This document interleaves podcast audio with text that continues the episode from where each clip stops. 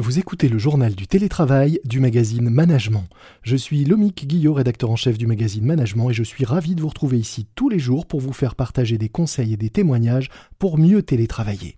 Aujourd'hui, nous allons parler handicap et télétravail. C'est parti. C'est le journal du télétravail.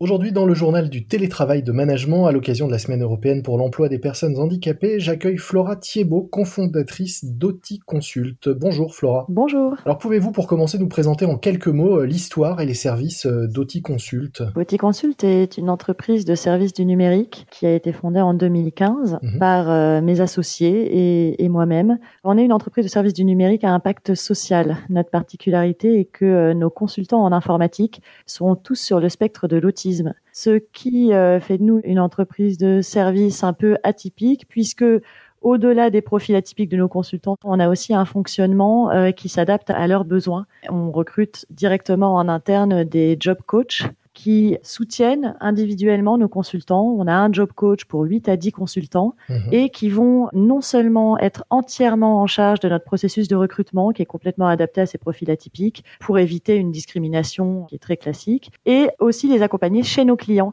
et sensibiliser les équipes de nos clients, les aider à communiquer, à collaborer d'une manière efficace et ainsi libérer le potentiel professionnel euh, de nos consultants autistes. L'autisme, c'est euh, une personne sur 100 dans le monde au moins, dont 70% au moins n'a pas de déficience intellectuelle. Et pourtant, en Europe, les derniers chiffres évoquent près de 90% de chômage euh, dans cette population. Donc beaucoup plus encore que le chômage déjà euh, supérieure dans les populations qui présentent une forme de handicap tout confondu par rapport aux personnes sans handicap.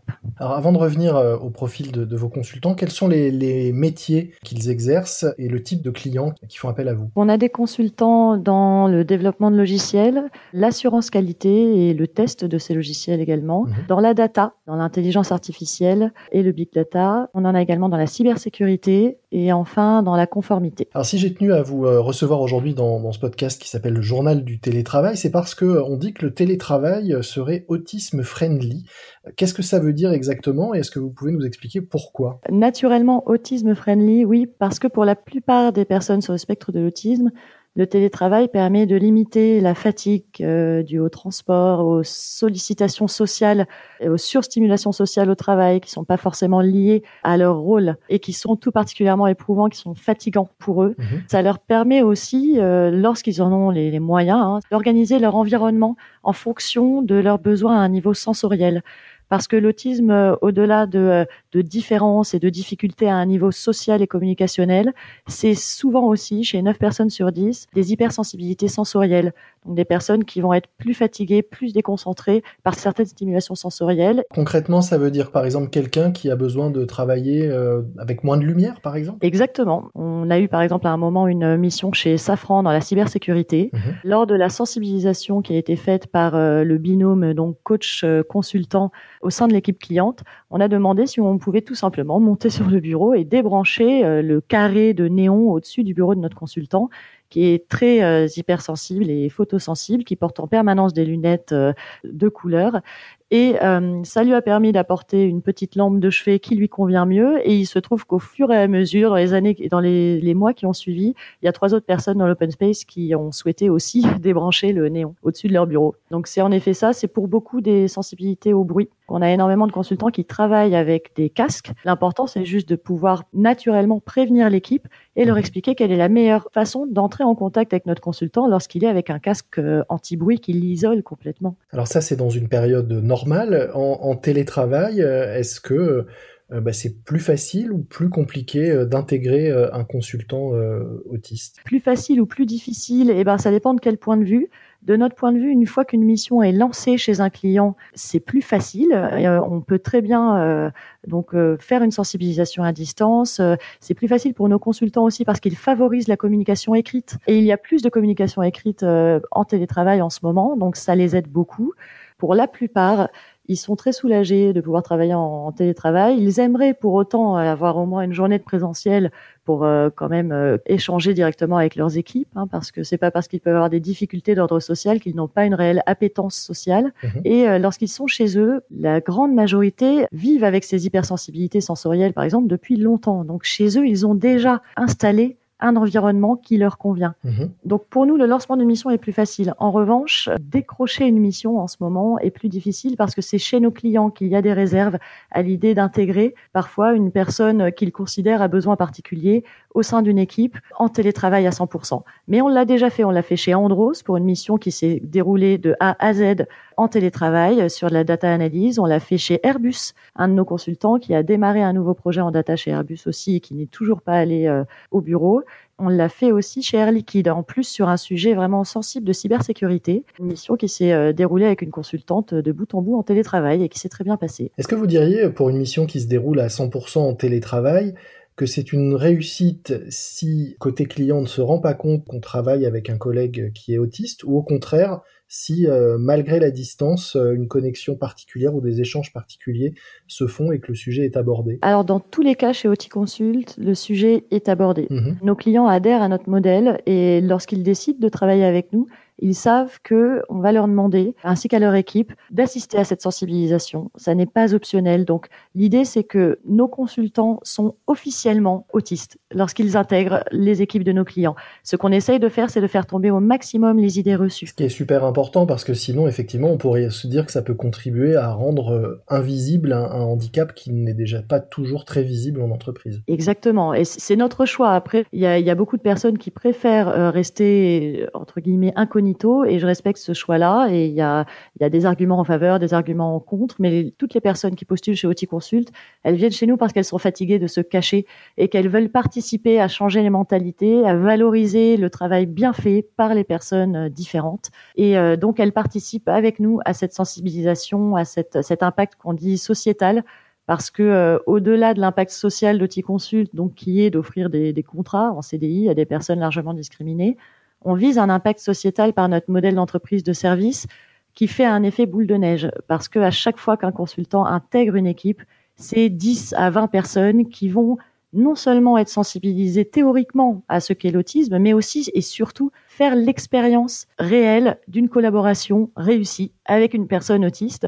et à l'avenir, on l'espère, être beaucoup moins discriminante euh, dans le cadre du recrutement ou de l'intégration dans, dans une équipe euh, d'un profil atypique comme ça. Donc le télétravail, loin de rendre euh, encore moins visible peut contribuer au contraire à, plus de visibilité pour ces profils. Si le télétravail se démocratise un peu dès, la prise de poste à l'avenir, un télétravail pas forcément à temps plein, mhm. mais au moins à temps partiel, ça ouvrira énormément de possibilités professionnelles à des personnes autistes dont les hypersensibilités, par exemple, sont très handicapantes et qui rend les transports épuisants et qui aujourd'hui ne s'imaginent pas travailler ailleurs que chez eux alors qu'un entre-deux pour eux est possible. Donc on ouvrirait le recrutement à des personnes qui aujourd'hui n'oseraient même pas euh, postuler puisqu'ils savent que on, peut leur demander d'aller cinq jours par semaine chez nos clients, même si on essaye depuis le début et bien avant euh, mars 2020 de favoriser un ou deux jours de télétravail par semaine. Et vous disiez aussi que euh, beaucoup d'eux ont, des aptitudes particulières au, télétravail.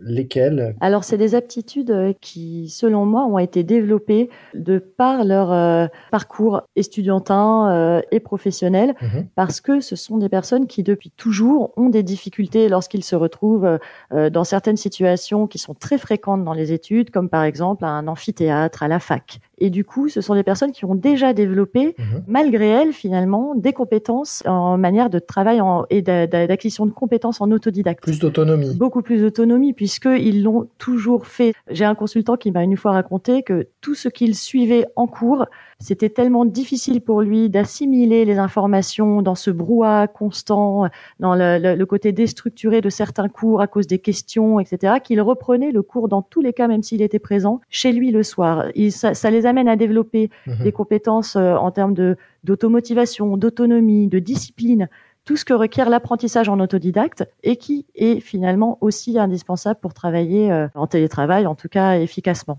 Mhm. Et ils ont aussi développé des compétences en termes de communication. Pareil, malgré eux, sachant que leur communication à l'oral et leur interprétation à l'oral des messages de leur interlocuteur, qui sont souvent chez les personnes non autistes bourrés d'implicites, sont pas forcément faciles pour eux à assimiler. Ils ont développé des techniques qui consistent par exemple en systématiquement confirmer le message reçu ou les objectifs fixés par écrit à son manager pour vérifier qu'il n'y a pas eu de malentendu, d'incompris ou d'implicite dans, dans, la conversation. Donc effectivement des, des, qualités qui sont particulièrement euh, utiles euh, en ce moment et, et dans le, le, travail à distance. D'ailleurs, c'est vrai que une chose qu'on a constatée également, c'est que parmi les recommandations euh, fréquentes qu'on fait lors de nos sensibilisations, il y en a beaucoup qui bénéficient aujourd'hui dans le cadre du télétravail, qui bénéficieraient à tous. Par exemple, on va recommander lors des réunions de s'assurer qu'il n'y ait pas plusieurs conversations en même temps. Mhm. Ça, évidemment, lorsqu'on est sur un outil connecté, il est très difficile de parler tous en même temps, on ne se comprend plus. Et eh ben, c'est exactement ce que vivent nos consultants au quotidien, même euh, lorsqu'ils sont en face des gens. Mhm. Structurer les échanges pour qu'il ne dure euh, pas trop longtemps également. Ne pas donner d'informations capitales autour de la machine à café ou dans les échanges qui sont informels parce que mhm. nos consultants, s'ils sont présents par politesse, peuvent parfois euh, finalement ne pas être très concentrés sur la conversation sans imaginer qu'on puisse échanger dans un tel contexte des informations capitales pour la mission. Merci beaucoup euh, Flora Thiebaud. Je rappelle que vous êtes cofondatrice d'Oti Consult, un cabinet donc spécialisé dans les questions d'IT qui emploie aujourd'hui une vingtaine de consultants euh, autistes. Nous mettrons dans les notes de cet épisode un lien vers euh, le site euh, de votre cabinet pour ceux qui souhaiteraient en savoir plus. Merci beaucoup. Au revoir. C'est la fin de ce nouveau numéro du JT, le journal du télétravail de management. N'oubliez pas de vous abonner sur toutes les plateformes d'écoute de podcast. Vous ne manquerez ainsi aucun nouvel épisode. Merci également de nous noter si vous appréciez ce podcast en nous mettant de préférence 5 étoiles. Vous pouvez aussi nous retrouver sur LinkedIn sur la page du magazine Management. N'hésitez pas à commenter nos publications. Moi je vous dis à très vite, soyez prudents, respectez les consignes et les gestes barrières, portez-vous bien et bon télétravail à tous. C'est le journal du télétravail.